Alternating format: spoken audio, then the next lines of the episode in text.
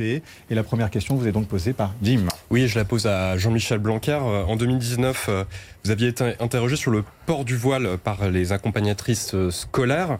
Vous étiez prononcé contre et vous étiez allé au-delà en disant que le voile n'était selon vous pas souhaitable dans notre société et qu'il n'était même pas conforme à nos valeurs. Est-ce que vous maintenez encore aujourd'hui ces positions?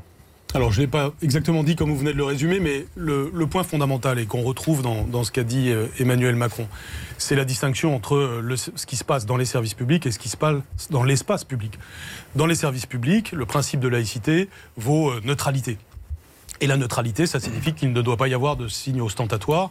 C'est évident de la part des, fonctionnaires, de la part de tous ceux qui servent le service public. C'est vrai aussi pour pour les mineurs, hein, et c'est pour ça que nous faisons respecter euh, très fortement la loi de 2004 euh, dans les écoles.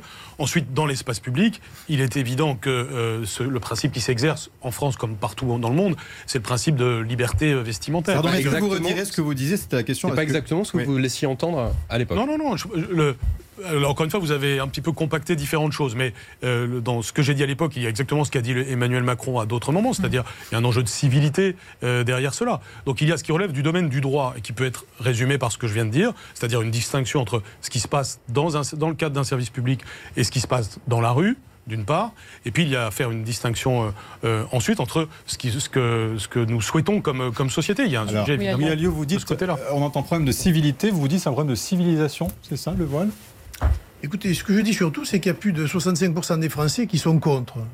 Ce que je dis surtout, c'est que même les partisans de M. Macron, je pense à Zineb El Razaoui par exemple, parlent d'uniforme, de, processus idéologique et politique d'un certain nombre de groupes de pression islamique en France, notamment les frères musulmans, qui poussent les femmes à porter euh, ce voile et qui exercent une pression dans les quartiers pour que ces femmes le, le portent. Et d'ailleurs, je remarque que la fédération c'est une fédération qui s'appelle les musulmans de France. Heureusement, ils ne représentent pas tous les musulmans en France. Mais les musulmans de France, qui sont la vitrine euh, de l'UOIF, appellent d'ailleurs à voter euh, pour monsieur, pour monsieur Macron, ce qui tente quand même à prouver que le projet qui est celui de monsieur Macron et le nôtre est totalement euh, différent et radical sur ce sujet-là, parce que sinon ce ne serait pas le cas. Il faut bien faire la différence, voilà, entre ceux qui veulent pousser une idéologie dans nos quartiers, dans nos écoles, ça existe. Faut pas croire que ça n'existe pas. Et donc, il faut évidemment les contraindre. Il y a des pays partout dans le monde qui se battent contre le port du voile. Et je ne comprends pas comment en France aujourd'hui, sur les plateaux télé depuis maintenant 15 jours, on soit obligé de se justifier d'une mesure qui paraît de bon sens, c'est-à-dire de, tout faire pour que les femmes ne soient pas obligées de le porter. Vous avez des mouvements...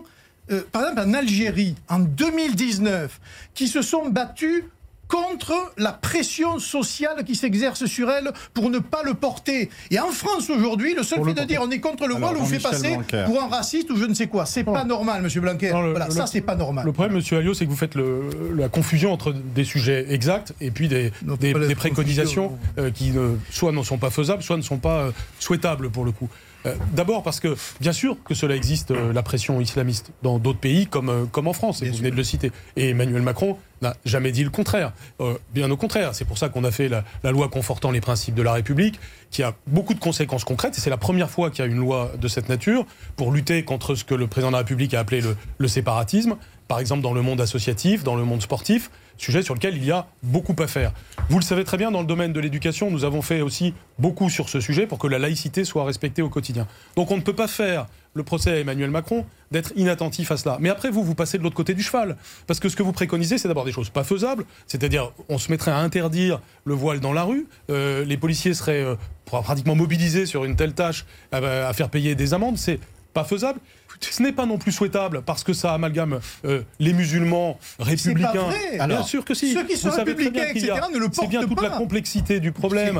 Euh, et d'ailleurs, même Marine Le Pen a été obligée sur ce sujet aussi de faire la montagne russe, c'est-à-dire de, dire à une dame âgée que, bien entendu, elle n'était pas concernée. Donc on rentre dans une casuistique du Rassemblement national qui n'est plus possible. D'abord parce que vous changez d'avis tous les jours, et puis ensuite parce que les mesures ne sont, ne sont pas applicables. Donc euh, là, il faut raison garder, c'est-à-dire un, être parfaitement conscient de la poussée islamiste et en effet prendre des mesures qui soient des mesures qui respectent l'état de droit, qui soient sérieuses et faisables. Si, c'est la loi que je viens de vous citer est une mesure de ce type. Donc nous ne sommes pas du tout naïfs ou irréalistes. Hum. En revanche, Ce que nous voulons, c'est que les musulmans qui sont dans l'immense majorité républicains en France ne se sentent pas euh, exclus par des mesures comme celles que vous envisagez de prendre, qui en plus ne seront pas applicables.